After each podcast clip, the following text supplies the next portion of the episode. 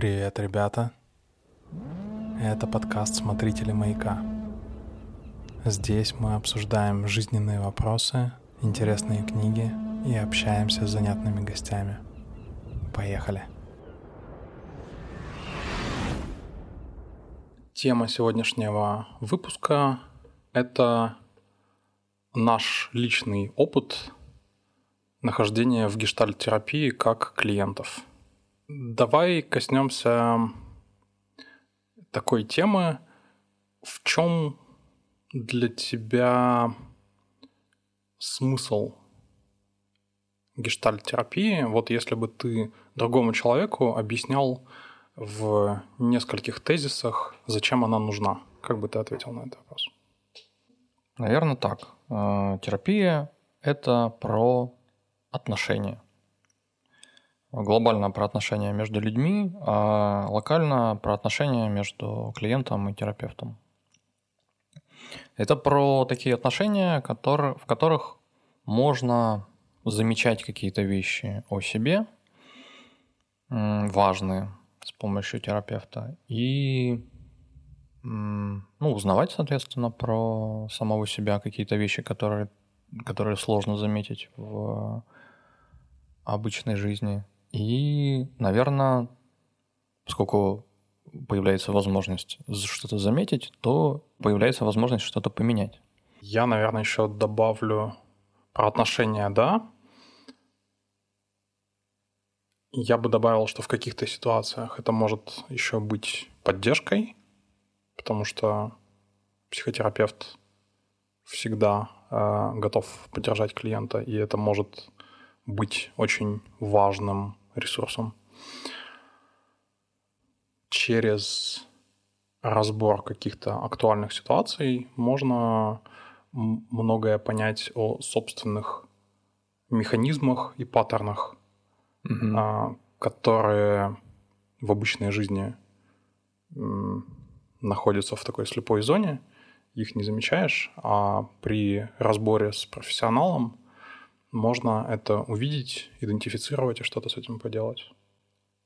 Вот в этих тезисах, которые бы я использовал, чтобы обрисовать, зачем вообще нужна гештальтерапия, а, я бы сказал, что это позволяет лучший доступ к собственным эмоциям организовать, в особенности, если ты мужик, с этим бывает сложно. Как ты оказался в гештальтерапии? Что тебя туда привело? А вот упомянутая выше Ксения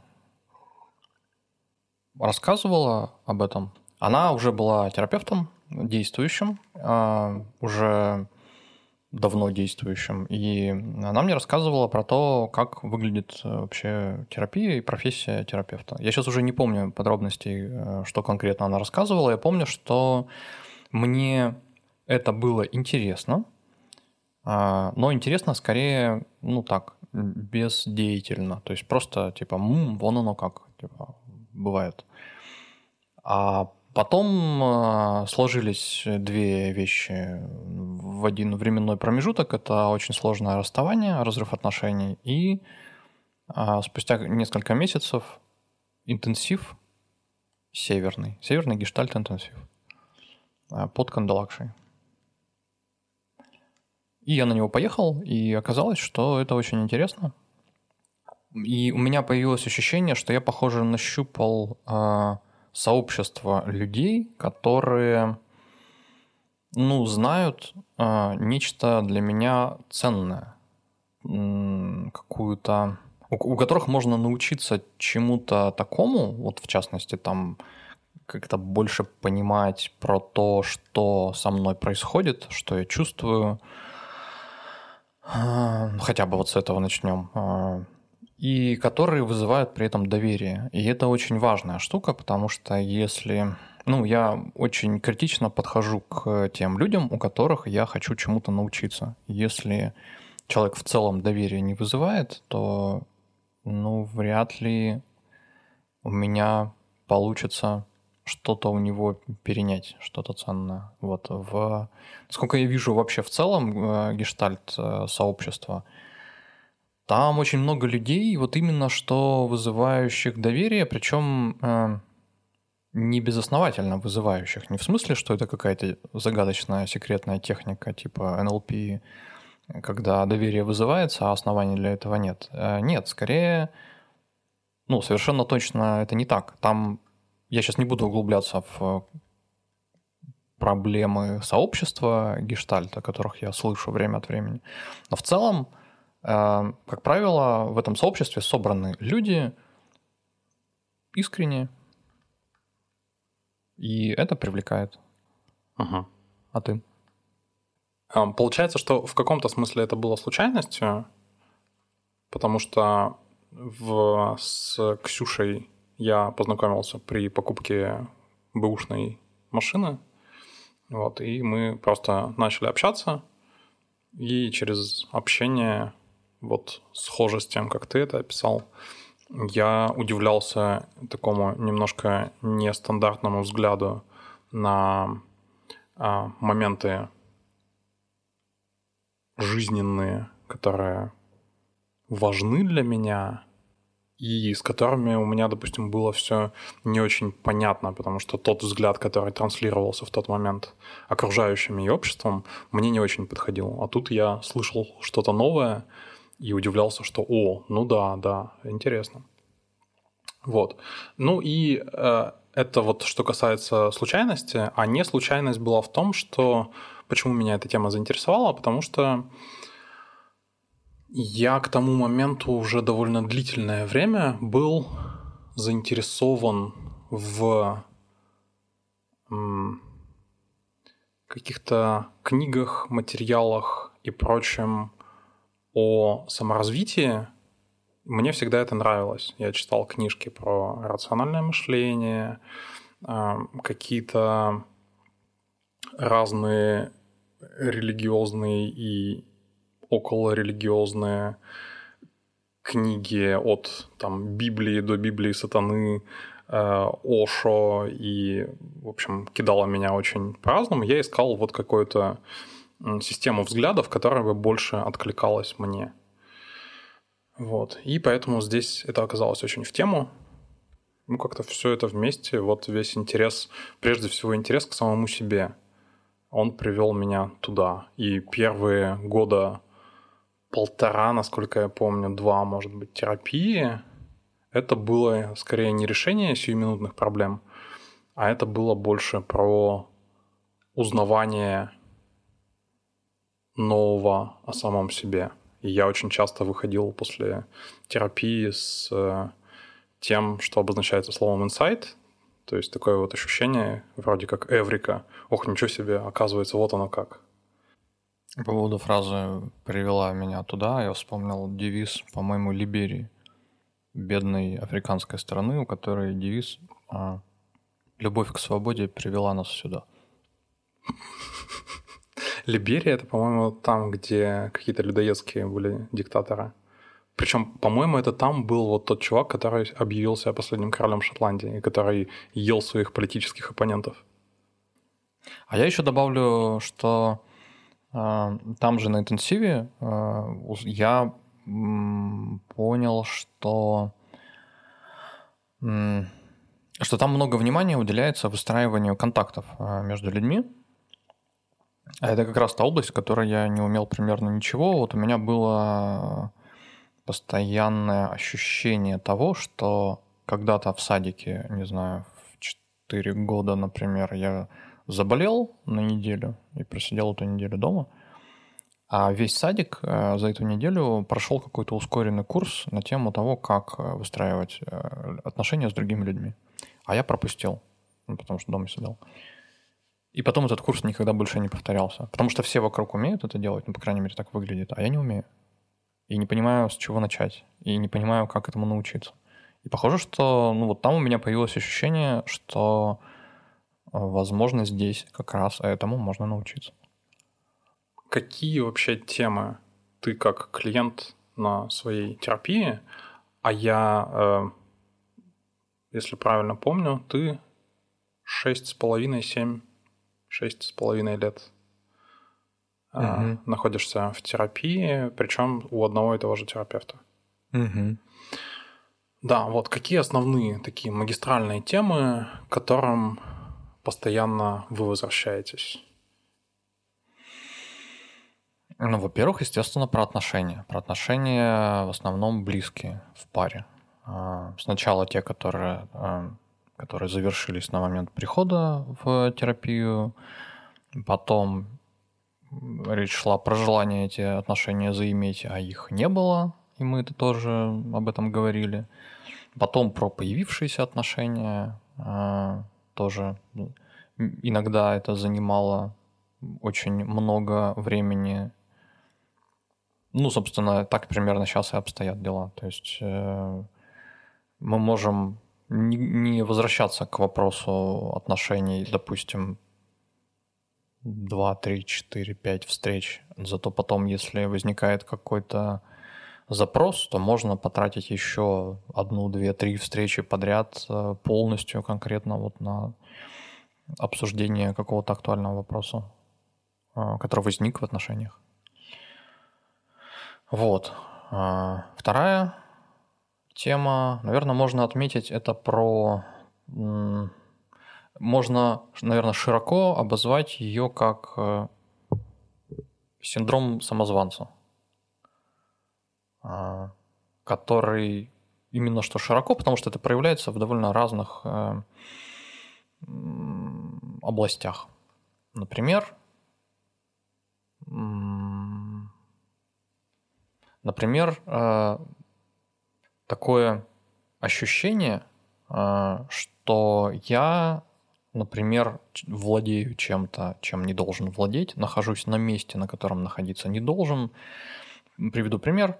Это, например, я еду на машине, э, и мне кажется, что сейчас меня остановит ДПСник и попросит у меня права, и он их заберет и скажет, что да кто-то вообще такой, на самом деле это не твои права, не твоя машина, поэтому иди отсюда, мальчик, я сам поеду на ней.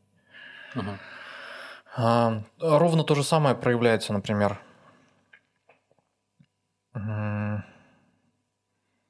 ну, в случае, когда я, когда у меня удается удачный матч, например, в футболе, я там что-нибудь такое делаю, не знаю, забиваю приношу победу команде, но при этом ощущение, что это сделал я, у меня нет. А, ну, типа, оно само так получилось. Просто мяч в меня попадал, отскакивал в ворота. То есть ты сейчас говоришь про признание собственных достижений?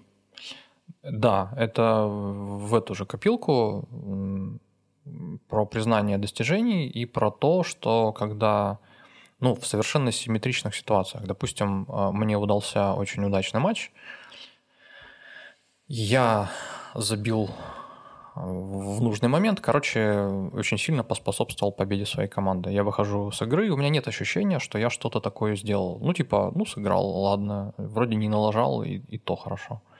Зато когда происходит э, матч, когда ну, у меня какие-то неудачные действия, э, и более того, ладно бы неудачная, ладно бы я там сам себе ну, привез какой-то гол, да, а просто игра, в которой я не отметился ни тем, ни другим, ни в плюс, ни в минус.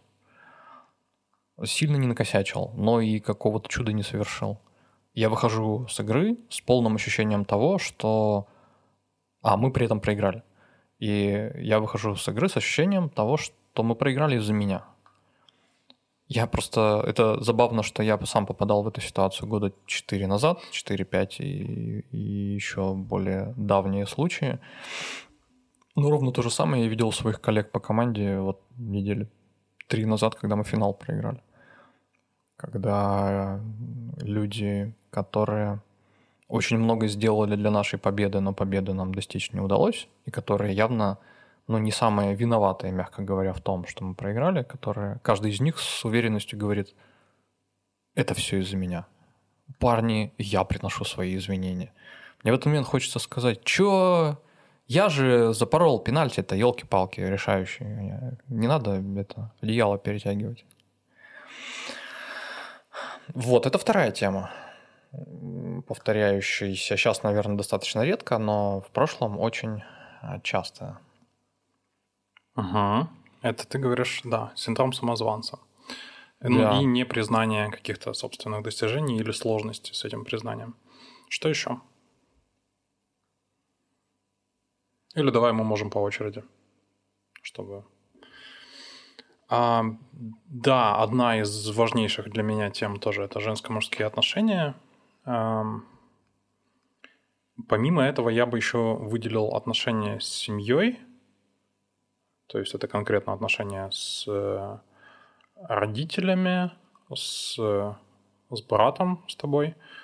А, И в контексте моей терапии у меня проснулся интерес к роду в целом, потому что мы как нуклеарная семья, нуклеарная семья – это семья, которая живет обособленно от предыдущего поколения, то есть это вот папа, мама, дети, вот, и мы именно э, росли в такой семье, и я очень мало знаю, и у меня очень слабый контакт с другими родственниками.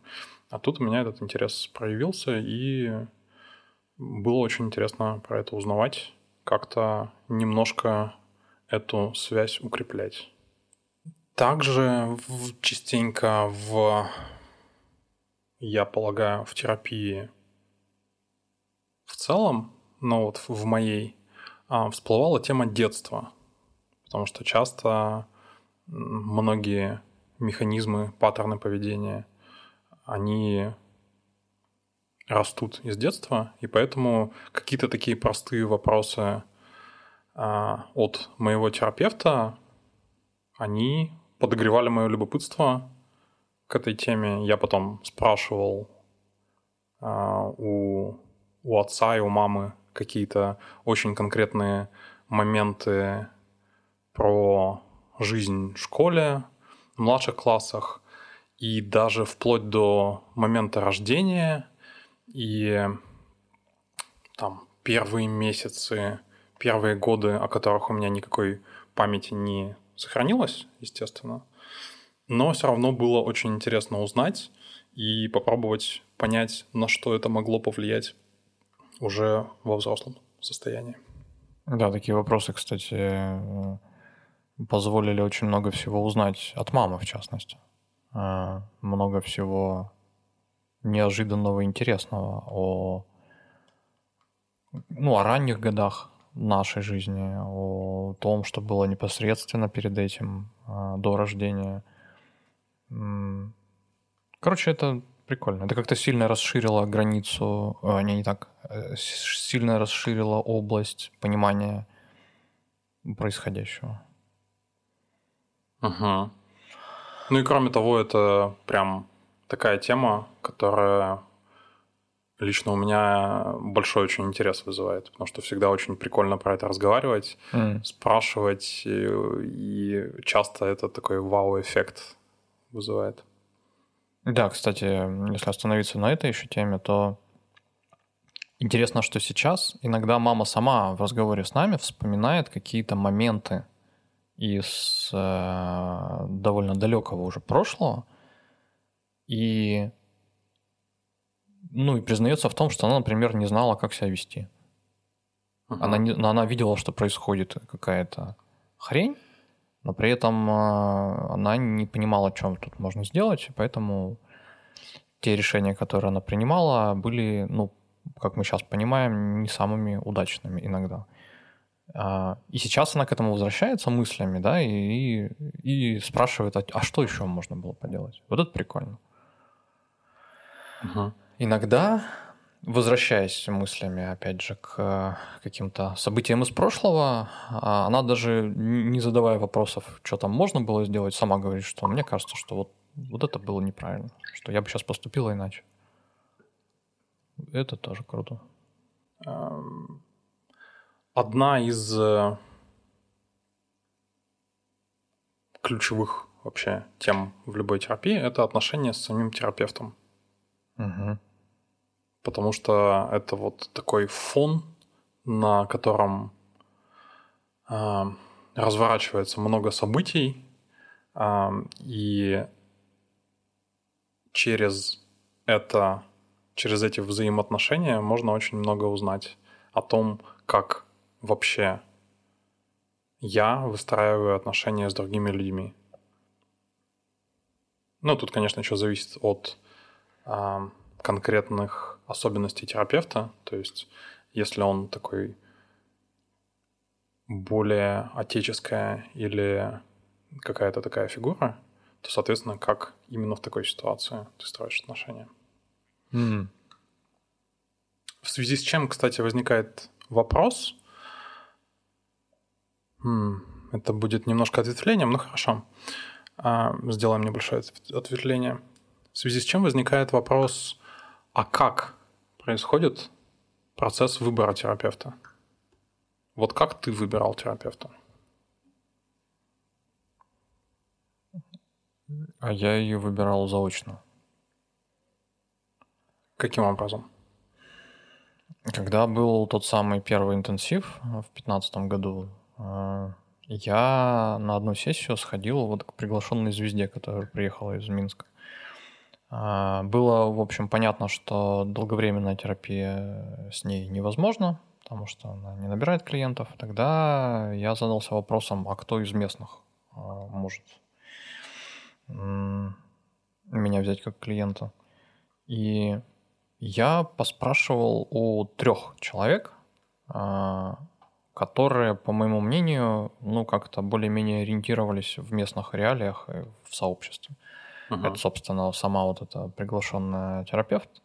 Это был еще один чувак, а, который был тренером на интенсиве, и это была э, упомянутая неоднократно выше Ксюша. А, И было забавно, что они, я их спрашивал, не собрав всех в кучу, а спрашивал, подходя к каждому в отдельности, так, чтобы остальные не слышали, о чем мы разговариваем. В общем, они сказали тебе, тебе вот нужно вот, вот. И, собственно, я ей написал терапевту, и все, пришел Мгм. в терапию. Мне в голову еще пришел пришло два момента, которые так или иначе всплывают на моей терапии. Это занятие какое-то главное, которым я сейчас занимаюсь. Кстати, у меня тоже было, да. То есть это вот про амбиции. Особенно у меня такой склад, что мне очень важно заниматься каким-то значимым делом. Ну, то есть я бы не смог, скорее всего, долго существовать в режиме хождения на работу только за деньгами. То есть здесь явно должна быть еще какая-то идейная подоплека.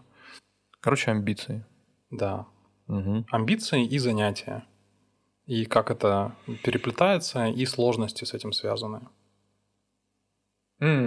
А я тоже вспоминаю про занятия.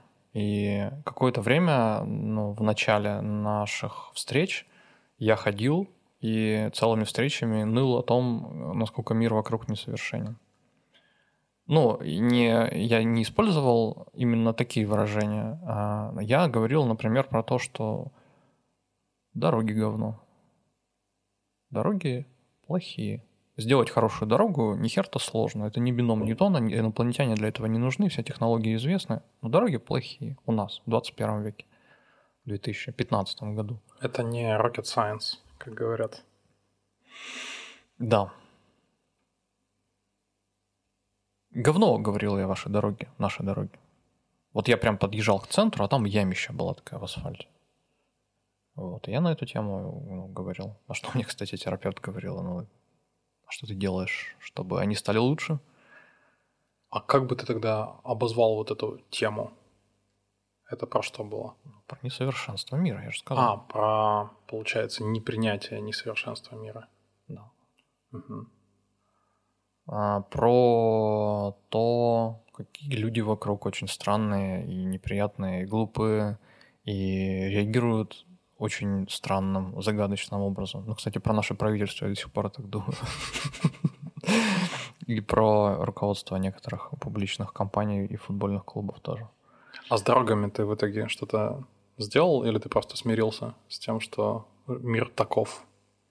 Ну как, они меня, в общем, раздражают, но не настолько, чтобы это становилось а, мыслью, которую я неотрывно думаю и с которой прихожу, например, на терапию. Да, дороги говно а, местами. Местами вполне себе норм. Мне скорее, знаешь, что интересно? А... а это просто привело, закончу мысль, к тому, что а, на данный момент это привело к тому, что к несовершенству мира в отдельных его проявлениях, включая косяки людей, я стал относиться более лояльно, ну, с большим принятием, что ли. Ну, то есть меня теперь тот факт, что человек, например, э, делает какую-нибудь откровенную хрень или несет вслух какую-нибудь другую откровенную хрень, сам по себе, в принципе, не ставит а, ну, тем самым он не ставит крест на возможных каких-то с ним отношениях, например. То же самое можно сказать и про неодушевленные предметы. Про вторую команду, например. Вырезать это не надо. А с какими неодушевленными предметами ты строишь отношения? С техникой. Приведу пример. Когда я покупаю какую-то вещь, а, я не знаю, бытовую технику, или планшет, или телефон, или машину. Э, для меня нормой какое-то время назад было провести за выбором очень много часов. Когда я покупал фокус, например, 15 э, лет назад. Речь про Ford Focus. Про Ford Focus. Я от момента, когда я задумал эту покупку до непосредственно покупки, полтора года провел на форумах. У меня, правда, денег особо не было на тот момент, когда я задумал. Наверное, если бы они были, я бы это сделал быстрее. Но факт в том, что года полтора я читал форумы владельцев а, этой машины. И а, ну, как-то составлял мнение о том, что это за машина, нравится ли она мне, подойдет ли она мне, не ломается ли она слишком часто. И как будто бы привыкал к мысли о том, что мне придется с этой машиной какое-то время жить. А, а машина, я уже подозревал, что вещи, э, как и люди, несовершенны, она же наверняка будет еще иногда ломаться. И меня эта мысль просто приводила в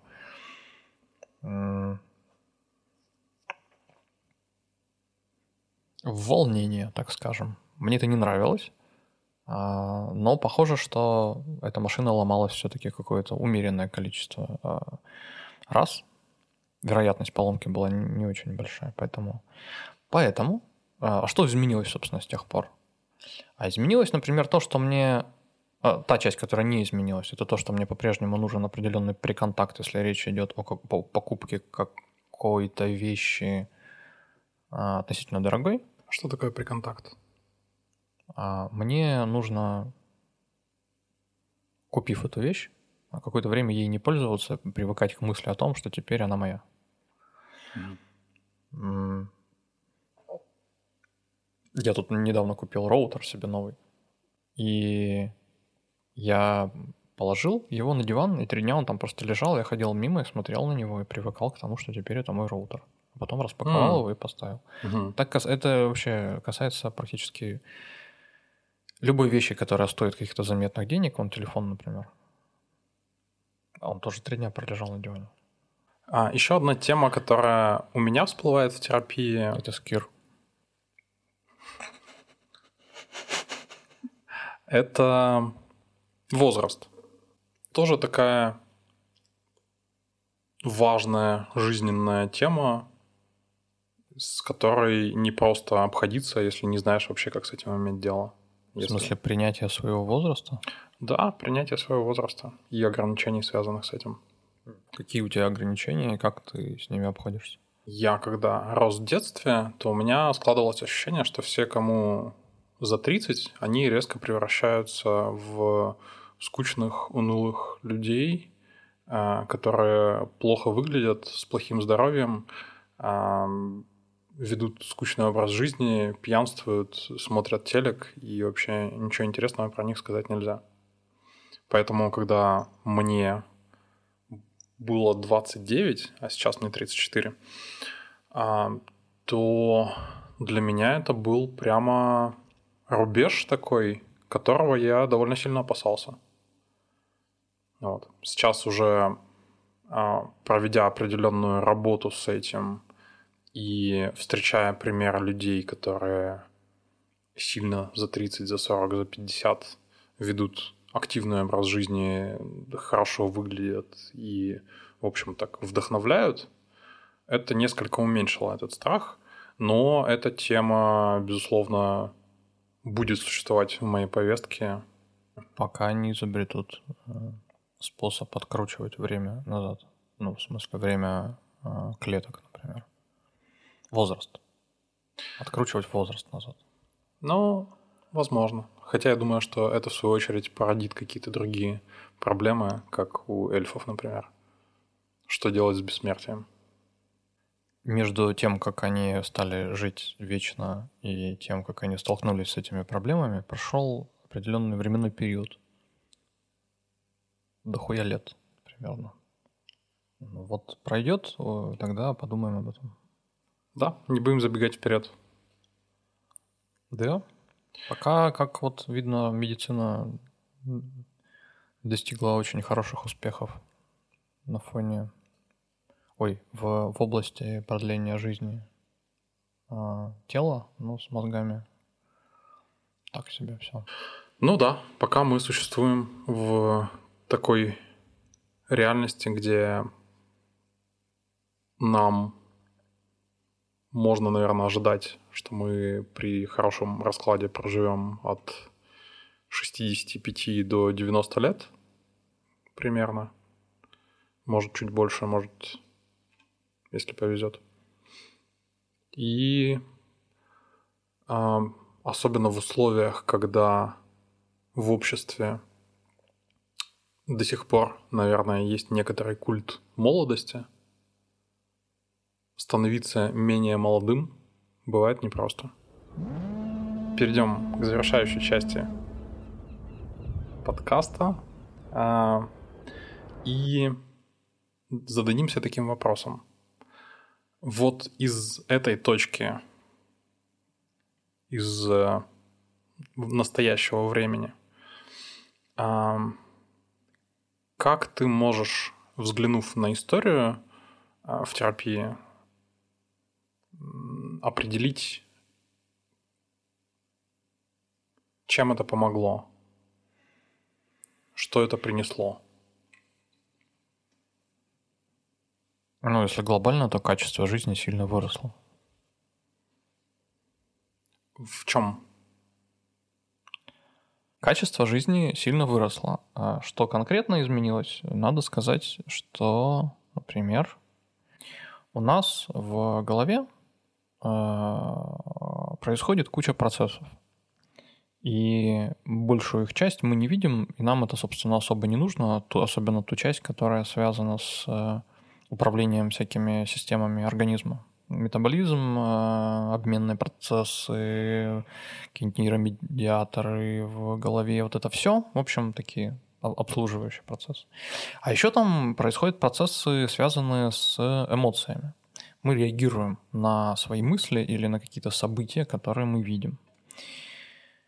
И когда мы довольно плохо отдаем себе отчет в том, а что мы, собственно, испытываем, это сильно урезает наши возможности по тому, что можно с этими эмоциями сделать.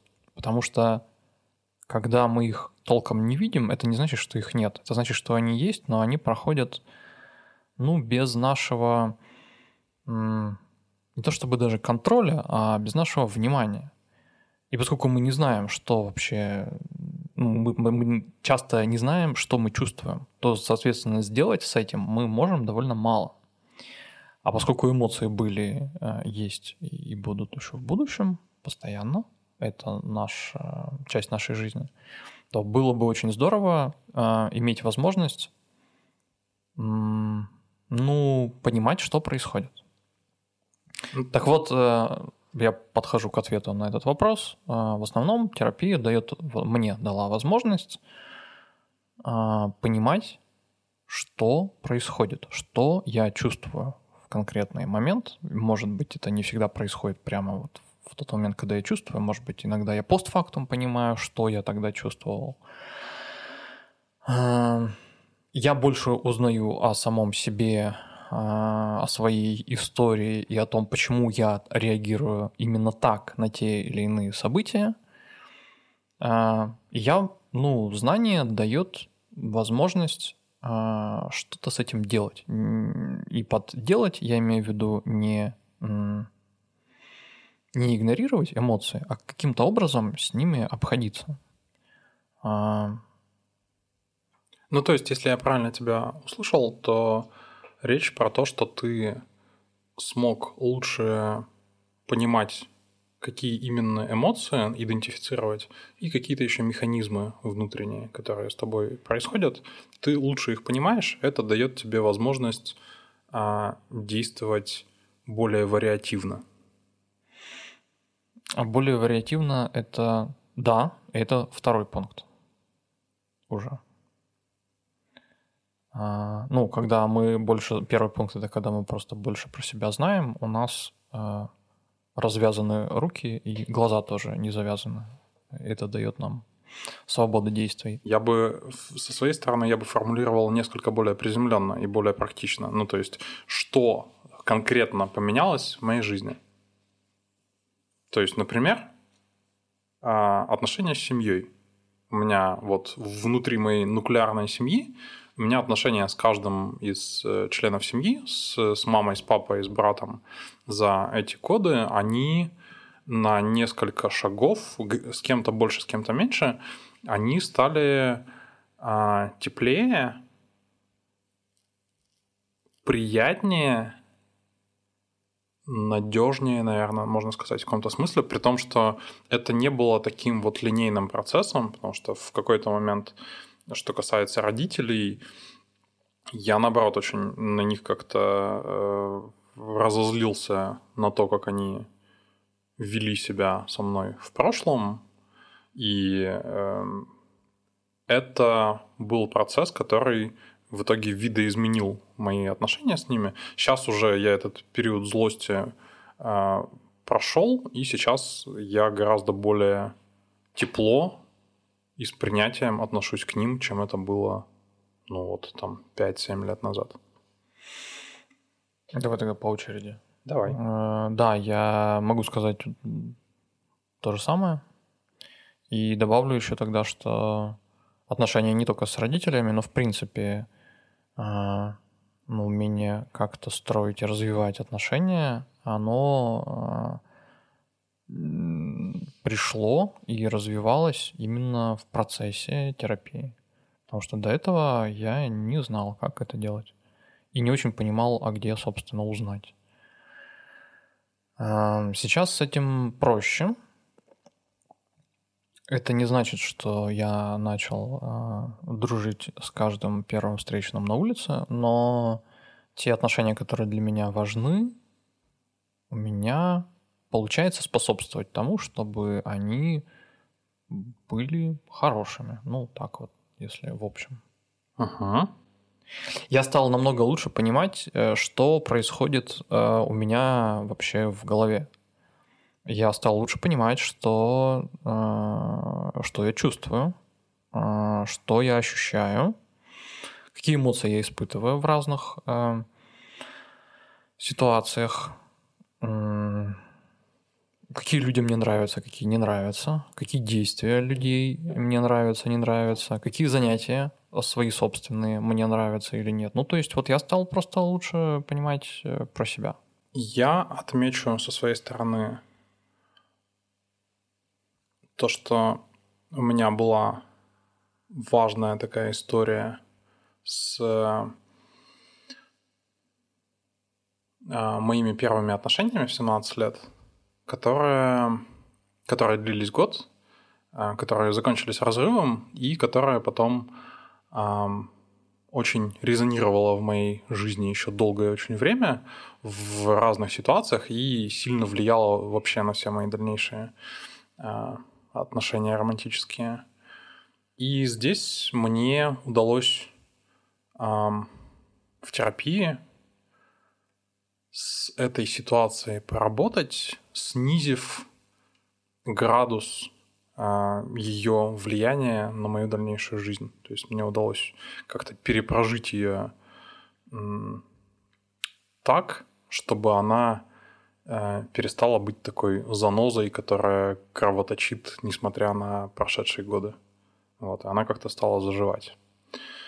Вот, вот это точно был большой момент. Также я отметил бы то, что вообще амплитуда моих, моих эмоций, она подувеличилась. Я даже не знаю, э, хорошо это или плохо, в том плане, что это заставляет меня сильнее переживать в каких-то сложных ситуациях, которых раньше я бы спокойно себя чувствовал. А здесь вот эта повышенная чувствительность, она в том числе э, отдается тем, что э, какие-то кризисы, которые время от времени возникают, я переживаю тяжелее, чем это было бы раньше, как мне кажется. Вот. Но это, в свою очередь, и добавляет положительных эмоций от контакта с людьми, чего мне раньше не хватало. И вообще, я помню, было ощущение такого немного черно-белого мира, а, не вызывающего сильных эмоций. В процессе терапии я понял, что можно получать удовольствие от контактов с другими людьми. Это была очень интересная и новая для меня концепция.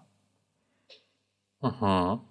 Выяснилось, что можно не просто контактировать по необходимости, а, ну или просто по привычке, а оказывается, что можно, ну, делать это так, чтобы это нравилось. Ну чтобы ну, в контакте ценность была не в том, что он, что он приносит в результате, да, а в самом, в самом в нем, в самом контакте. Ну да, то есть получается, что человек другой не только в качестве средства выступает, а сам по себе имеет ценность. Хорошо.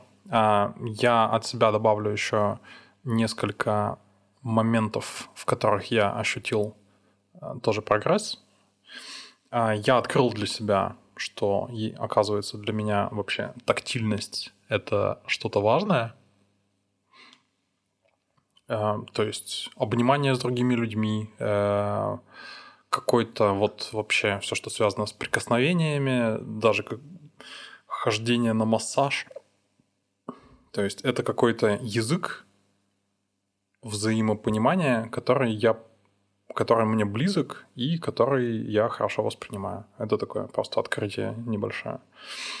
А также очень круто было поговорить про какие-то вещи, которые сложно было объяснять там, друзьям или родным, а, и которые можно было из зоны табу вывести в такую легальную тему для обсуждения, поговорить про это и что-то с этим сделать. То есть какие-то темы такие, как там а,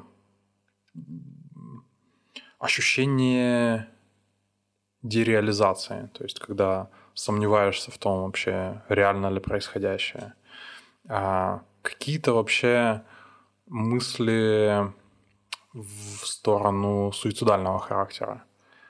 А, какие-то...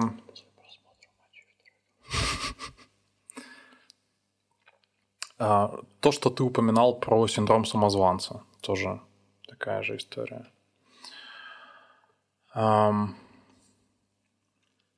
Также я в терапии в какие-то моменты, когда мне нужна была поддержка, я ее получал, и в какие-то моменты это играло большую роль. То есть, когда я решался на какие-то очень сложные квесты, как, например, там поехать учиться в Америку на год, где там я никого не знаю и вообще неизвестно, что ожидать.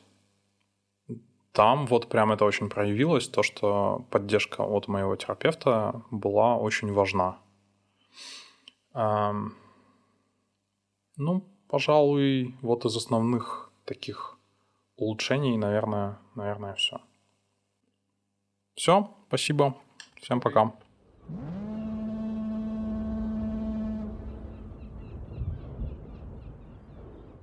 Это был подкаст «Смотрители маяка». До встречи.